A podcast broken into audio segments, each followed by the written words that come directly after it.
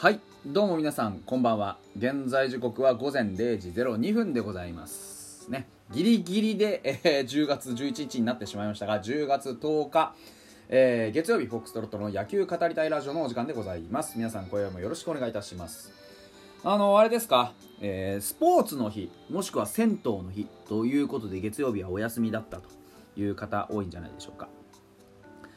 セ・リーグのクライマックスシリーズは無事というか波乱というかあ横浜がね2対3で阪神にちょっと負けてしまいましてね、えー、2位だったにもかかわらず、えー、阪神が、えーね、下克上をまず第1段階を果たして、えー、駒を1つ進めたという形になりました。短期決戦の恐ろしさということで今この、ね、収録のタイトルつけております。うん。まあまさにそれが垣間見れたかなと思います。これはあの普段僕セ・リーグを見ていないんで勝手な想像のもとにしゃべることをお許しいただきたいのですが、えー、まず一つ矢野監督がこの3連戦非常に積極的な采配を見せたあというところ。これが一つ阪神が勝ち抜いた要因かなと思っています。例えばあの送りバント積極的なね近本への送りバントそれから大山への送りバント失敗はしましたしミスになってることも多々あるんですがその矢野さんが動くことによって選手の中に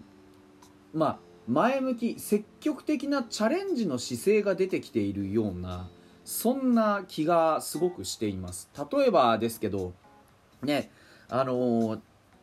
矢野監督が積極的に動いているからこそ僕は近本が、あの、ね、バントの後の、えー、大きなツーベースを放てたんじゃないかと。要はあれだけ動いてるんだからもうなんか失敗してもうもろももともとだみたいななんかこう開き直りみたいなものがいい意味で生まれているような、うん、で選手たちが思い切ってプレーができているようなそんな気がします。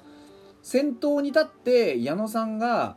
まあ、チームを引っ張っているようなそんな感覚が今生まれているんじゃないでしょうか、うん、非常に興味深いなと思います。あの最後の今日のね最後の9回裏のシーンもえー、湯浅が非常にね、あのー、頑張って投げている中でワンアウト満塁というピンチを作ってでそこにすっと、あのー、矢野監督が出ていってねコーチに任せないで自分に自分で声をかけに行ってで、まあ、楽しめと言ったらしいんですね。でその言葉を聞いて、まあ、まさに湯浅が覚醒したのは、まあ、矢野監督の一言が、まあね、そのきっかけになって今シーズン飛躍を果たしているわけですからそういう意味ではここでね、うん、あのー、なんでしょう。極まったこのシーンで矢野監督に楽しめよって言われるってこと自体はものすごく湯浅の心を元気づけたんじゃないかなと思うんですよ。でそういうところを見るにやはり矢野監督っていうのは戦術家とか戦略家ではなくてモチベーターなんだなっていうのがよく分かります。選手起用を見ていても選手の気持ちが乗ってるな。選手のこうなんだろう。まあななんだろうな。前向きな気持ちが現れてるな。って時はそれが尽きるまでは使い続けようとする。今日のマウンドの起用なんか見ててもものすごくこう選手のことを信じていますよね。あのー佐伯、浜地、岩貞、西、湯浅と複数イニングを投げなかった選手がいない、うん、必ずみんな買いまたぎさせている。これはある意味で愚策とも言えると思うんですよ、うん、当然その選手の登板管理、えー、疲労度の管理といえばそうなんですがただこの一戦を必勝の体制で切り抜ける。次に必ず駒を進めるんだっていう意図の出し方としては満点だったと思います、うん、逆にあの悪い意味でいつも通りに徹しようとしたのが三浦さんだったかなと思うんですね。それが浜口入江エスコバー伊勢山山崎康明。これ多分勝ちパなんですよね。あの三浦監督の。ただやっぱりビハインドを背負ったじゃないですか。5回6回の表に先頭バッターの北条にツーベースを浴びてでその後タイムリーツーベースタイムリーヒットということで一気に逆転まで持ってかれてビハインドを背負ってからもいつも通りであろうとしたんですよね。ただ短期決戦の鉄則っていうのが僕あると思っていてそれが実は昼間ツイートもしたんですがもうあの持てる策というのは全部惜しみなく注ぎ込めというのが僕は鉄則だと思ってるんですよ。特にことこの後ろがもうないよっていう負けたら終わりだよっていう一発勝負の短期決戦においてはやれることは全てやり尽くすべきだと思ってるんですね。でそういう見方をする僕の目から見ると正直な話三浦監督の今日の采配についてはもう全てにおいて矢野監督の後陣を排していたなというふうに思うわけですよ。投手起用をも見ても矢野監督は選手のその、まあ、メンタルの動きっていうのを見極めてあの必ずこうなんて言うんでしょうね。気持ちの乗る場面で使おうとしていたというか西純也の2回買いまたぎもそうですしあの湯浅の、ね、買いまたぎもそうですがあの見ていていけるなって思ったら疲労がどうとかじゃなくて気持ちの面で多分使ったんだろうな。っうん、ところは見てて思いましたよね。あと大打作を見てもあのー、湯浅を入れた場面もそうですしあとあの大山の守備位置を動かしたりとかあのー、なんて言うんでしょう、まあ、陽川に対して小畑を使ったりとか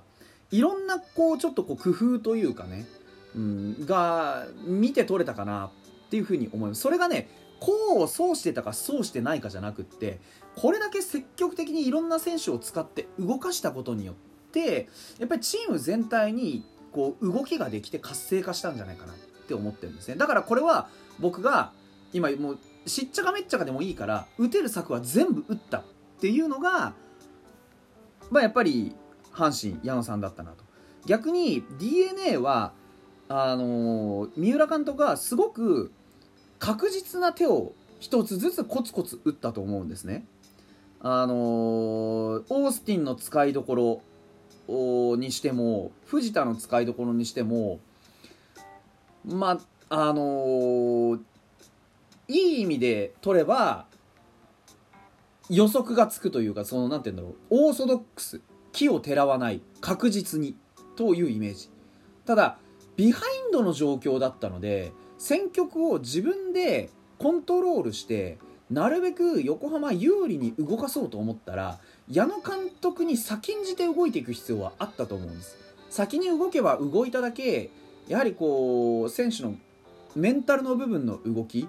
であの何かをしていた方が気が紛れるとかやっぱりまず何か動くということがこう何て言うんでしょう。きっかけになることって大いにあるじゃないですか。だそういう意味で例えばですけど6回の北条のツーベースの場面。あの場面の直後に